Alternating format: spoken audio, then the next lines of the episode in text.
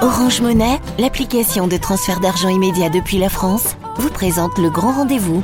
Orange. Africa. Le grand rendez-vous avec Liliane Niacha sur Africa Radio. Avant de retrouver dans un instant notre invité décryptage pour parler de l'héritage colonial au Tchad, nous allons parler ce soir en rappel donc de l'interdiction des médias publics russes en Europe, menace sur la liberté d'expression. Nous en parlons dans un instant.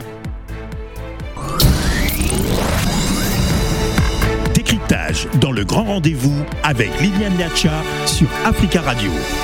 Eric Topona Mokunga, bonjour. Oui, bonjour Liliane et bonjour à toutes et à tous. Vous êtes journaliste à la radio allemande Deutsche Welle et vous venez de signer un essai sur la refondation du Tchad sorti en décembre dernier. Opposition, armée et gouvernement tchadien de transition discutent au Qatar en vue de la participation des groupes rebelles au dialogue national en préparation. Quel regard portez-vous sur cette phase de pré-dialogue? Je pense que c'est une euh, bonne chose sur le plan théorique parce que dans l'essai justement, ben, je propose euh, des pistes pour pouvoir euh, aider les Tchadiens à pouvoir se parler, pour effacer toutes ces années de crise, de guerre civile. Et le dialogue avait été déjà reporté une première fois. Et s'il a lieu, donc c'est une très bonne chose. Ça permettra aux autorités tchadiennes de la transition et ces rebelles qu'on appelle communément au Tchad les les politico-militaires, ça leur permettra de se parler. Euh, ce dialogue national inclusif va tenter euh, d'aider le Tchad à sortir d'une crise politique. en fait, que connaît le pays depuis son indépendance en 1960 Et dans votre livre, vous relevez les causes de cette instabilité politique chronique dans votre pays, qui n'aura connu qu'un seul régime civil, celui du premier président François Tombalbaye. En effet, les causes de la crise tchadienne sont nombreuses. Hein. D'abord, euh, euh, il faut préciser euh, que la France, qui est l'ex-puissance coloniale, a joué un rôle néfaste, puisqu'elle a toujours été du côté de tous les présidents qui se sont succédés à la tête de ces pays et qui aussi, de temps à autre, au gré de ses intérêts, euh, s'est retourné contre euh, euh, certains dirigeants. On se rappelle que François Tomalbaye, le premier président tchadien, avait été soutenu par Paris avant d'être lâché. La suite, on, la connaît. Il y a eu un coup d'État qu'il a renversé en 75 et s'en est suivi donc. Je crois de Ngokuni Wedei voilà, Gokuni Wode, une série euh, de crises politiques, de euh, coups d'État, d'incertitudes. Et une lueur d'espoir est arrivée quand même en 90 lorsque Idriss Déby, le président qui est décédé, avait renversé son ex-mentor Nabré. Et on s'attendait à ce qu'effectivement le Tchad renoue avec euh, la démocratie. Et c'était en effet sur le plan théorique le cas, vu que Idriss Déby avait euh, annoncé euh, la fin de la dictature et on a assisté quand même dans la pratique à une sorte d'ouverture sur le plan politique, mais c'était une période de désenchantement parce que après la conférence nationale de 1993, les fondements d'un État démocratique un à un ont été ont commencé à être sapés et on a abouti donc à cette série de rébellions qui ont tenté de renverser Idriss Déby euh, jusqu'à sa mort. Donc, pour résumer, je pense que les causes euh, de cette euh, instabilité sont nombreuses. La France, qui a joué son rôle néfaste. Mais vous affirmez que tout part de cette France coloniale qui s'était employée à jouer des lignes de fracture ethnique ou confessionnelle pour créer des dissensions entre acteurs politiques. Ce qui n'a pas aidé, euh, d'après vous, à, développer le sentiment d'appartenance nationale en effet, moi je pense que la France, euh, en tant qu'ancienne puissance coloniale, aurait dû ou pu plutôt aider les Tchadiens depuis l'ère Tomalbaye à se réconcilier. Or, on a vu que la France a toujours soutenu un camp au profit ou au détriment de l'autre. Euh, il y a ce qu'on appelle au Tchad euh, le Florina, qui est donc le Front euh, de libération nationale du Tchad, qui a été créé par des ressortissants tchadiens issus de la partie nord du pays pour justement reconquérir ou bien conquérir le pouvoir qui était entre les mains des sudistes. Et la France avait soutenu ce mouvement. ce n'était pas son rôle. les Tchadiens aspiraient et aspirent toujours à vivre ensemble, mais le fait déjà de soutenir de tels mouvements, ça ne fait qu'empirer, ça ne fait que faire naître d'autres frustrations qui ont conduit le pays vers la situation dans laquelle nous nous trouvons. Vous venez de dire que la, la France a toujours soutenu des dirigeants tchadiens et a joué un rôle prépondérant au Tchad. Et cela n'a pas varié depuis François Tombalbaye jusqu'à Débifis aujourd'hui. Pourquoi et comment arrive-t-elle à garder le contrôle sur les présidents tchadiens qui se succèdent au pouvoir, euh, y compris Hissène Abré, qui est pourtant arrivé euh, à la tête du pays avec l'appui des Américains? La réponse est toute simple. Hein. Lorsqu'on arrive au pouvoir euh, par des voies autres que démocratiques, euh, on est obligé euh, d'user d'autres voies, y compris les plus illégales, pour se maintenir. Euh, a été soutenu par les Américains, mais pour des raisons géostratégiques, puisque la Libye avait à l'époque annexé une partie du Tchad, on appelle la bande d'Aouzou, c'est dans l'extrême nord du pays, et la France ne voulait pas perdre son précaré, était obligée donc de revenir venir soutenir Hissène Abré et euh, on a vu qu'en 90, lorsqu'elle n'avait plus ses intérêts avec euh, Abré, elle s'est servie d'Idriss Déby euh, pour renverser ce même euh, Abré. Est-ce que finalement ce ne sont pas ces dirigeants tchadiens et qui ont besoin de la France euh, pour garder et sécuriser leur pouvoir qui n'émane pas de la volonté du peuple? Ils n'ont jamais eu de légitimité. Et même euh, l'actuel président du Conseil militaire de transition, Mamad Idriss Déby, euh, il a été, euh, si on peut le dire, porté par la France. Donc c'est connu. Je pense que la France a besoin des dirigeants tchadiens pour justement garder un œil sur son précaré. Et ces dirigeants tchadiens, en contrepartie, ont également besoin du soutien de la France pour les aider donc à conserver leur, leur pouvoir. Donc c'est une relation d'interdépendance qui se fait au détriment des Tchadiens qui, pour une fois, veulent eux-mêmes euh, avoir voix au chapitre en désignant euh, celui ou celle qui devra présider à leur destinée. Eric Topona Monga, merci beaucoup. Merci Liliane. Journaliste à la radio allemande de Chevele et auteur euh, d'un essai sur la refondation du Tchad sorti en décembre dernier. Africa. Le grand rendez-vous sur Africa Radio. Merci d'être avec nous alors qu'il est 18h17 ici à Paris, une heure de moins en temps universel. Merci de nous écouter et particulièrement bienvenue à nos auditeurs euh, d'Abidjan euh, sur 91.1 FM. Comment interpréter le bannissement par l'Europe de deux médias russes, RT et Sputnik? Depuis la semaine dernière, euh, l'Union européenne estime que ces médias à capitaux publics russes sont des instruments de désinformation de Moscou dans la guerre lancée par la Russie contre l'Ukraine il y a une dizaine de jours. Alors, des experts en droit euh, estiment que cette euh, mesure euh, permet à l'Union européenne d'éviter la désinformation dans le cadre d'une invasion militaire.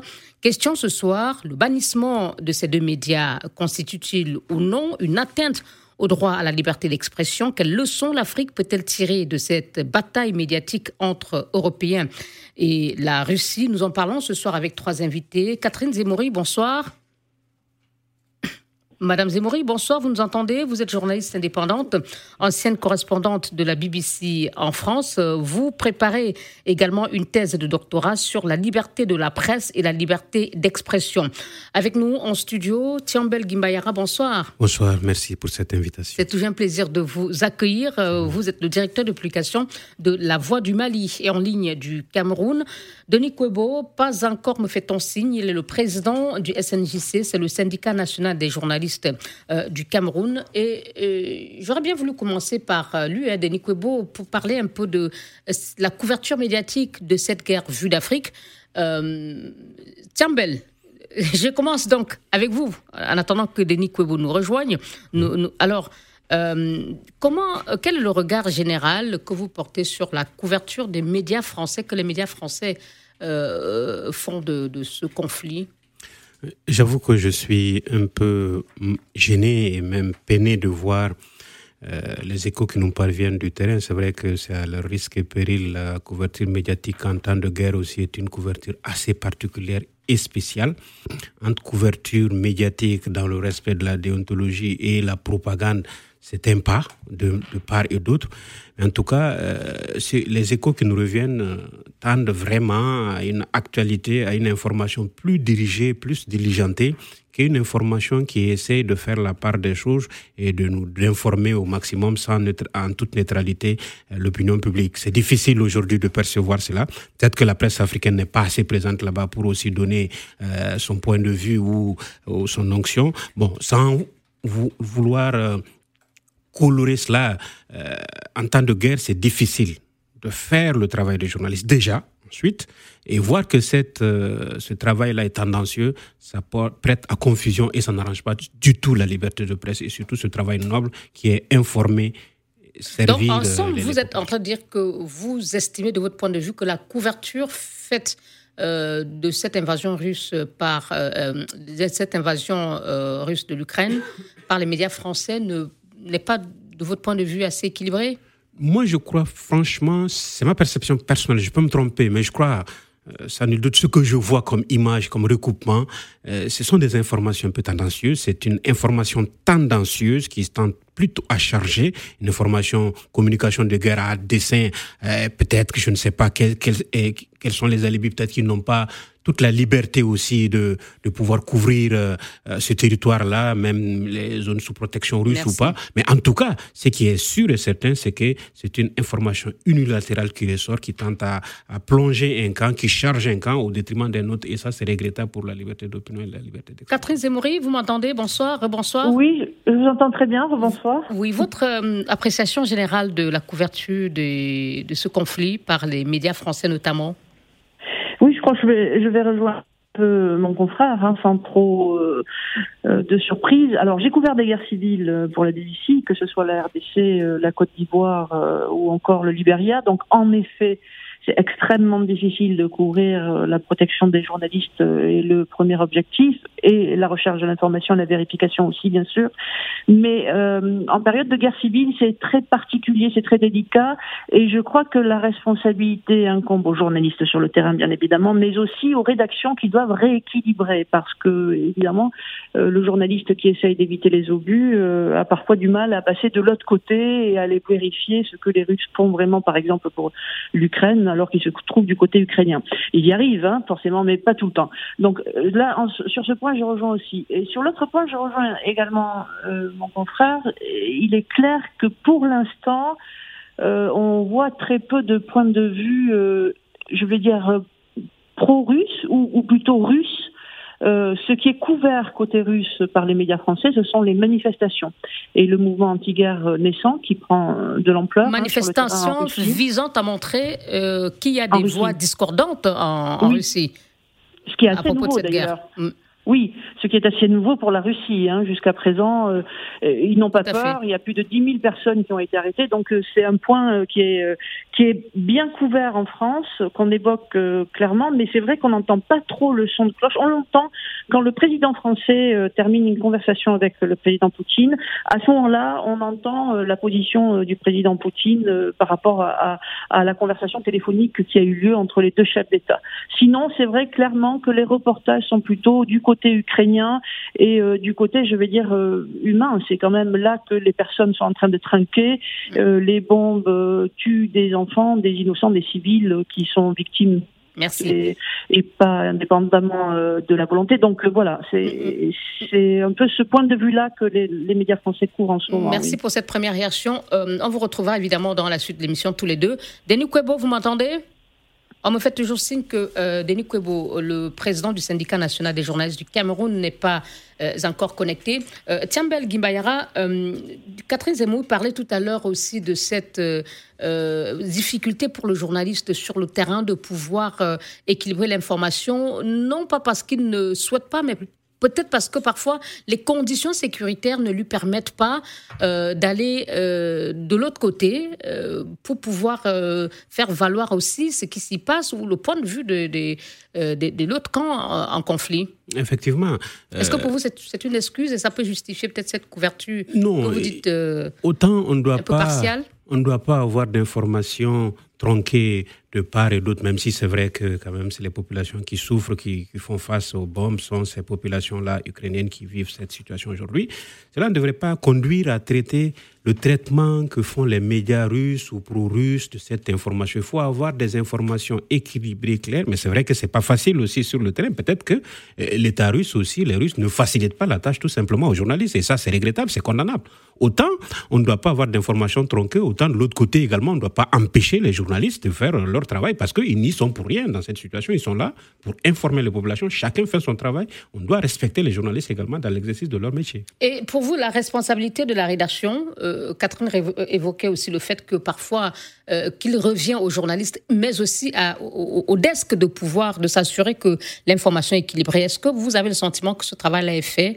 Non, je, je, ne crois pas. Peut-être que les desks aussi subissent des pressions en temps de guerre ou tout simplement les journalistes sont des humains, mais ils doivent se dire qu'on a une déontologie, on a des codes qui doivent nous permettre de faire notre travail sans être attachés ou avoir de l'émotion par rapport à une situation, mais donner l'information parce que c'est notre métier en soi. Il faut le faire avec euh, cette distance-là, en, en prenant en compte tous les aspects du, conflit, parce qu'en situation de guerre aussi, ce n'est pas évident de couvrir. C'est vrai que les reporters qui sont sur le train évitent des bombes, voient des situations vives, des situations souvent, ils, sont, ils échappent même à la mort souvent sur le train. Et ça, tu ne peux pas... Parce qu'ils jouent aussi leur survie. Voilà, tout à fait. On ne peut pas ne pas transcrire ça dans, dans un reportage. Et c'est au desk d'équilibrer effectivement, parce qu'ils sont en, retrait avec la situation. Merci Tiambel. On va marquer une très courte pause et on se retrouve évidemment dans la suite de notre émission, donc consacrée à l'interdiction de deux médias publics russes en Europe. Africa. Le grand rendez-vous avec Liliane Niacha sur Africa Radio. Comment interpréter le bannissement de deux médias publics russes en Europe Cette mesure constitue-t-elle ou non une atteinte au droit à la liberté d'expression? Nous en parlons avec nos invités ce soir.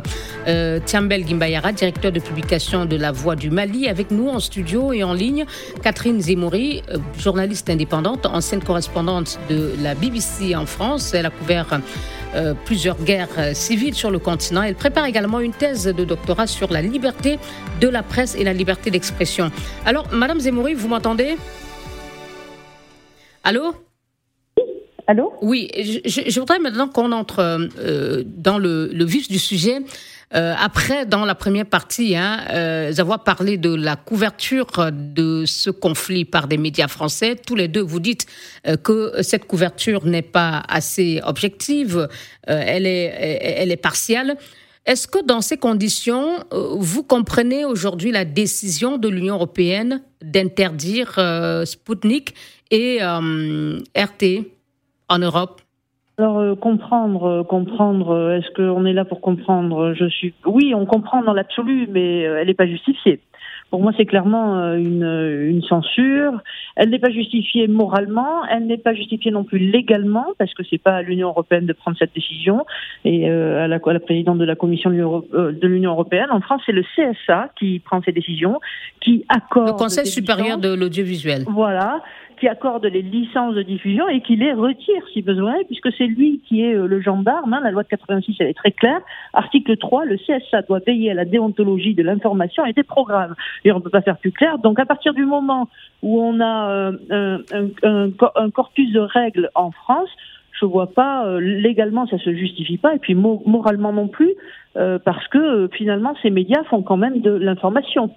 Hein, euh, c'est quand même assez connu que les médias d'État déforment souvent la réalité ou mentent parfois délibérément, et pas que d'État. Hein. En France, on a CNews, par exemple, qui est très connu pour euh, déformer euh, l'information, être particulièrement biaisé et orienté, extrême droite en l'occurrence. Donc je veux dire, moralement et légalement, pour moi, ça ne se justifie pas, et donc du coup, ça ne peut être qualifié que d'une seule chose, une censure. Euh, Tiambel En fait, moi, je suis sur la même ligne presque. Plus le journaliste a des, euh, euh, tu une déontologie. Euh, je crois que c'est regrettable de voir qu'en Europe, en général, en Afrique, nous, on nos modèles sur l'Europe, de voir en Europe qu'on interdise des médias sous euh, prétexte qu'il s'agit de, de, propagande et qu'on empêche cette liberté d'expression, qu'on empêche des médias euh, de travailler tout simplement. Euh, c'est déplorable, surtout qu'il y a des vies derrière. C'est plusieurs dizaines de journalistes qui vivent de leur métier, qui n'ont pas fauté en tant que tel à l'antenne, qui ne sont pas condamnés par rapport à leur faute, mais par rapport aux liens de la gestion de leurs entreprises qui sont... Oui, vous, parlez d'entreprise, mais la, Commission européenne a entendu Mme von der Leyen dire que, parler de, euh, la machine médiatique de, Kremlin et qu'il s'agissait pour euh, l'Union européenne d'empêcher ces médias, dit-elle, euh, de diffuser leurs mensonges pour justifier la guerre de, euh, comme mène le, président Poutine euh, en, Ukraine. Oui, oui, ça reste des griefs politiques, ça reste une prise de position politique par rapport au traitement. C'est qualifié ce traitement-là. Qui est-ce qu'elle est? Est-ce qu'elle est, euh, d'un comité de déontologie pour juger le travail de ces médias-là? Est-ce que ça a été passé par les confrères? Parce que c'est les seuls juges qui peuvent entraver ce travail-là, empêcher ou sanctionner par le comportement de ces journalistes. Tel n'est pas le cas, si le juge sur le plan politique, ça va être la même chose. C'est une surenchère. Autant les ne devrait pas le faire, autant en, Russie aussi, Poutine ne devrait pas interdire des médias occidentaux à diffuser de l'information. C'est des deux parts, quoi. Donc euh, ça ne se justifie pas. Donc pour vous aussi, c'est une censure. Et, c'est une censure, et ça ouvre et surtout la, voie à une, euh, une aventure. Euh, Madame Zemmouri, je vais citer hein, un expert euh, qui est professeur de, droit public spécialisé en droit européen, qui a été cité euh, par nos confrères de la dépêche.fr. Il, dit ceci en gros. Euh, d'après la Commission, ces médias sont devenus la propriété de l'État russe et sont utilisés pour mener une campagne de désinformation. Si c'est bien le cas, dit-il, ils sont devenus des armes de guerre à la faveur de l'invasion en Ukraine. Et il poursuit, on ne peut donc pas parler de censure puisque ce sont des propos déformés dans le cadre d'une invasion militaire que l'Union européenne interdit Non, alors, euh, bon, je, pense que ce, monsieur a ses arguments. Euh, clairement, on a souvent entendu parler euh, d'ingérence et de fake news de la part de, Poutine, bien avant cette guerre en Ukraine, hein, euh, aux États-Unis, pendant l'élection de Trump, en, à, Madagascar. Il y a eu un grand reportage de la BBC qui a montré comment il y a eu une ingérence de Poutine dans l'élection du président malgache. Donc, clairement, il y a des ingérences, il y a des fake news, mais nous disposons de règles qui nous protègent de ça en France. Donc, euh, quand l'Union européenne vient trancher en disant euh, c'est euh, de la propagande, eh bien, si c'est de la propagande, il y a des outils pour stopper cette propagande. Et d'ailleurs, on commence à les appliquer un peu. On est en train de redresser certains propos dans les médias français. Hein. Des journalistes sont en train d'être visés par la nouvelle commission, celle de, de, l'ancien directeur de la FPO, et donc sont rappelés à l'ordre. C'est vrai qu'il n'y a pas de sanctions et de Donc pour vous, il aurait été plus simple pour les, les pour, pour, vous, euh, l'Union européenne s'est substituée aux organes de régulation des 27 et que euh, il aurait fallu peut-être plutôt que ces organes de régulation recadrent éventuellement les journalistes euh, plutôt qu'on assiste à cette interdiction pure et simple? Oui, oui, tout à fait. Alors d'abord, je voudrais quand même préciser quelque chose qui est un peu pernicieux, c'est que l'Union européenne clame haut et fort le fait qu'on les sanctionne parce que c'est de la propagande, mais en fait, ils ont été sanctionnés sur des raisons commerciales. Hein. Officiellement, les deux médias dont on parle ont été fermés pour motif de sanctions économiques décrétées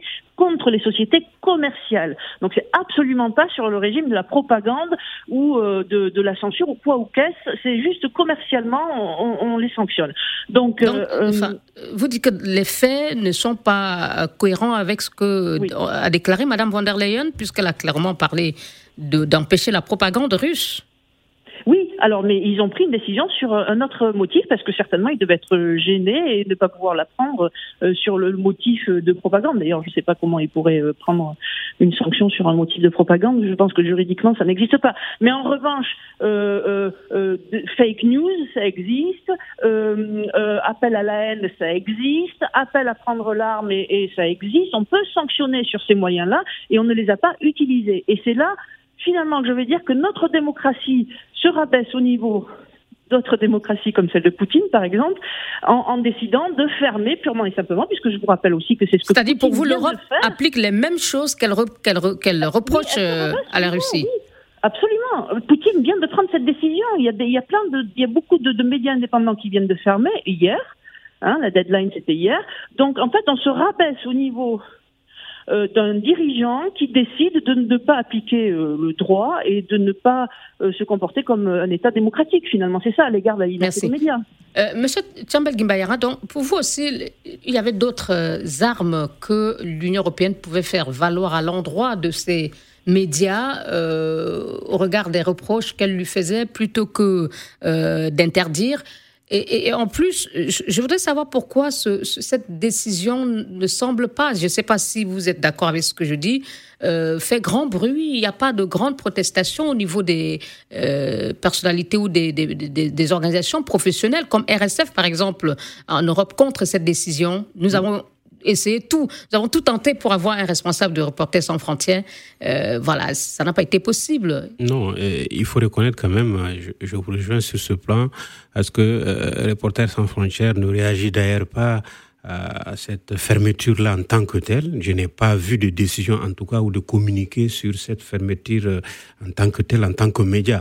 Mais par contre, euh, quand il s'agit du travail des autres confrères là-bas en Russie ou en temps de guerre sur le terrain, les entraves faites par l'État russe sont assez relevées. Il y a des communiqués, il y a des condamnations. C'est un traitement euh, à deux vitesses de cette euh, pratique-là, de cette information. Non, c'est une loi. C'est sous la coupe d'une loi, la loi de 1881. Ce serait mieux pour la communauté européenne, ce serait mieux pour même les confrères qui travaillent, que ce soit sous la coupe de, de la loi, de la déontologie, que ces euh, médias soient arrêtés et non de la politique ou une prise de position contre l'expression ou tout simplement contre une opinion diligentée. D'où la réciprocité appliquée aujourd'hui par Poutine et qui lui donne un champ large. Donc euh, il répond à l'Europe sur le terrain sur lequel ils vont ils vont l'attaquer tout simplement. Et c'est regrettable, c'est dommage qu'on en arrive là, qu'on entrave à la liberté d'opinion, la liberté d'expression, et autant d'atouts que l'Europe se reconnaissait, surtout en France qui est qui est cette cité des Lumières connue comme telle depuis, et c'est une loi qui encadre ça depuis 1880, et ça c'est regrettable. Madame Zemmouri, est-ce que euh, l'enjeu finalement de cette décision ici pour l'Europe euh, euh, n'est-il pas peut-être de contrôler et, gagner la bataille de l'opinion européenne dans cette guerre? Parce que c'est aussi ça le conflit, non? Ah oui, alors ça, le, le, le, les manipulations euh, de, d'opinion publique, euh, ce sont des questions très très sensibles et en période de guerre encore plus, bien évidemment. Hein, il faut qu'on ait la population euh, derrière soi, sinon c'est difficile de gouverner un pays et de le faire adhérer à différentes décisions de guerre, quoi. Mais il n'empêche que c'est en fait, c'est contraire finalement dans la pratique parce que ça nous aurait permis aussi, c'est ce qu'il faut voir et c'est ce que l'Union européenne n'a peut-être pas vu, euh, que euh, ça nous aurait permis d'avoir un canal qui nous aurait euh, maintenu un lien avec les images en Russie, parce que du coup on est totalement coupé, hein, je ne sais pas si vous avez remarqué, mais euh, voilà, les images et les reportages de ce qui se passe en Russie, même si elles sont légèrement pour certaines déformées ou tronquées, au moins on avait un canal, et puis surtout les rédactions qui étaient encore à l'heure pouvaient aussi faire fuiter des informations vers euh, nos médias. Donc on, y perd sur tous les fronts, je, je, pense que c'est ce qu'il faut conclure, pour moi. Hein. on va écoutez à présent Hilaire Amekwe, bonsoir. Bonsoir. Merci beaucoup d'avoir accepté de nous rejoindre dans cette émission au, pied levé. Donc, vous êtes vice-président du SNJC, le syndicat national des journalistes euh, du Cameroun. Vous êtes en ligne, je crois, de Douala euh, au Cameroun. Euh, en quelques mots, hein, nous avons beaucoup avancé dans le débat. Dites-nous quelle impression vous avez, vous, du Cameroun, de la couverture du, du conflit russo-ukrainien et, et que pensez-vous aussi de, cette décision finalement prise par l'Union européenne d'interdire deux médias russes euh, de l'Union européenne? Bon, euh, en fait, la, manière dont nous avons suivi euh, la chose, il y a deux choses à retenir. il y a deux choses à retenir parce que pour nous, il y a comme un engouement très poussé euh, des, des, des, Africains ici à s'intéresser à, à, à, ces conflits-là, parce que ces conflits-là euh, succèdent à des événements importants euh, qui ont eu au niveau de la Centrafrique, euh, du Mali notamment, où on, nous balançait un peu certaines forces russes comme un chiffon rouge qu'on secoue devant un taureau. Bon, alors, nous pensons sincèrement que les relations que nous avons avec avec la, la euh, euh, l'Union européenne et, particulièrement la France sont des relations euh, qui sont un peu à notre défaveur.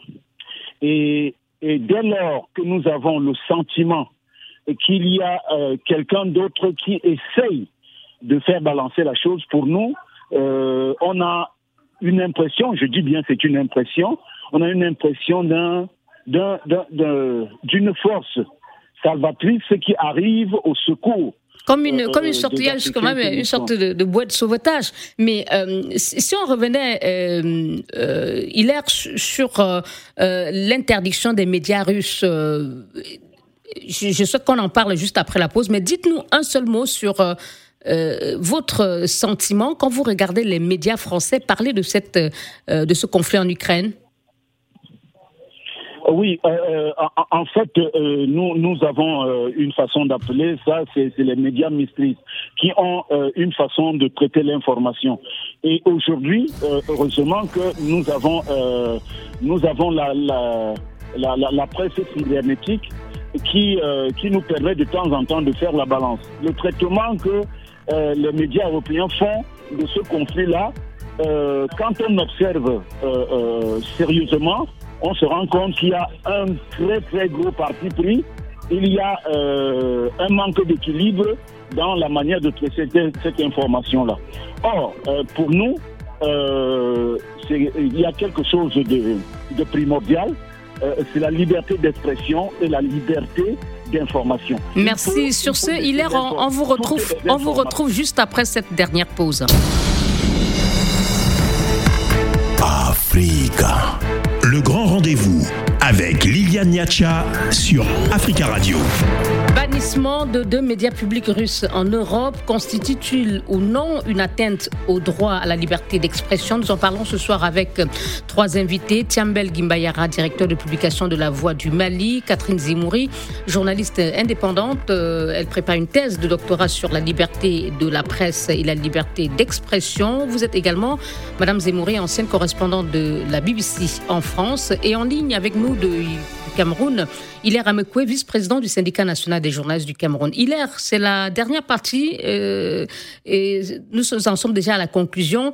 Euh, euh, au regard de ce que vous avez dit tout à, l'heure, que pour vous, les médias français notamment ont un traitement, un parti pris dans le traitement du conflit en Ukraine, comment comprenez-vous la décision d'interdire ces médias russes? Est-ce que pour vous, c'est une atteinte aux libertés d'expression? Oui, c'est une, c'est une atteinte flagrante de liberté d'expression. Euh, c'est un adage qui dit, même si je ne suis pas d'accord avec ce que tu dis, je te donne, je te laisse la liberté de, de, de, de, le dire. Hein, et afin de permettre au peuple d'avoir euh, toute l'information et de faire le tri dans l'information. Parce que euh, interdire euh, une expression, euh, ce n'est pas c'est pas sérieux, c'est pas c'est pas c'est pas normal. Il faut laisser tout le monde parler et euh, ça va permettre à, à, à, ceux qui reçoivent de de de de, de, faire de pouvoir faire leur propre opinion de leur propre opinion sur sur la chose. Alors quand on quand quand on euh, quand on inonde euh, les gens avec une information biaisée, ça, ça, ça, ça formate ça formate euh, l'opinion et le plus souvent, euh, ça mène les gens euh, dans des directions qui, ne, qui n'auraient pas été les leurs si ils avaient la, la, bonne information. Donc, quel que soit ce qui se passe, il, ne, il n'est pas permis d'interdire quelqu'un d'avoir accès à une information, quelle qu'elle soit. Alors, parce que il faudrait aussi avoir la possibilité de l'équilibre, c'est-à-dire donner la parole à l'autre personne euh, qui euh, semblerait indexer, de donner aussi son point de vue. Merci. Merci, euh, Hilaire Amekwe. Euh, Catherine Zemmouri, votre mot de conclusion. Alors, il semble que il y a quand même un moyen de recours pour la Russie, si elle le souhaite, peut porter l'affaire devant la Cour de justice de l'Union européenne.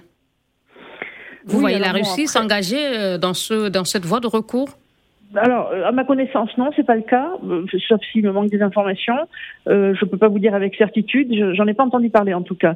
Euh, mais euh, bon, quoi qu'il en soit, le recours va prendre du temps et en attendant, ben, finalement, la liberté d'expression n'est pas respectée. Je voudrais vous signaler quand même que la Fédération européenne des journalistes, qui est basée à Bruxelles et qui est l'une des plus grosses fédérations de journalistes en Europe, a quand même émis un communiqué et son président a accordé une interview au Nouvel Observateur cette semaine, dans lequel il condamne très clairement et qualifie de censure. Donc je pense que, quels que soient les recours judiciaires, euh, le mal est fait et soit on rétro-pédale et on, on enlève, on revient. Et vous, vous, vous pensez que l'Union européenne pourrait rétro-pédaler justement?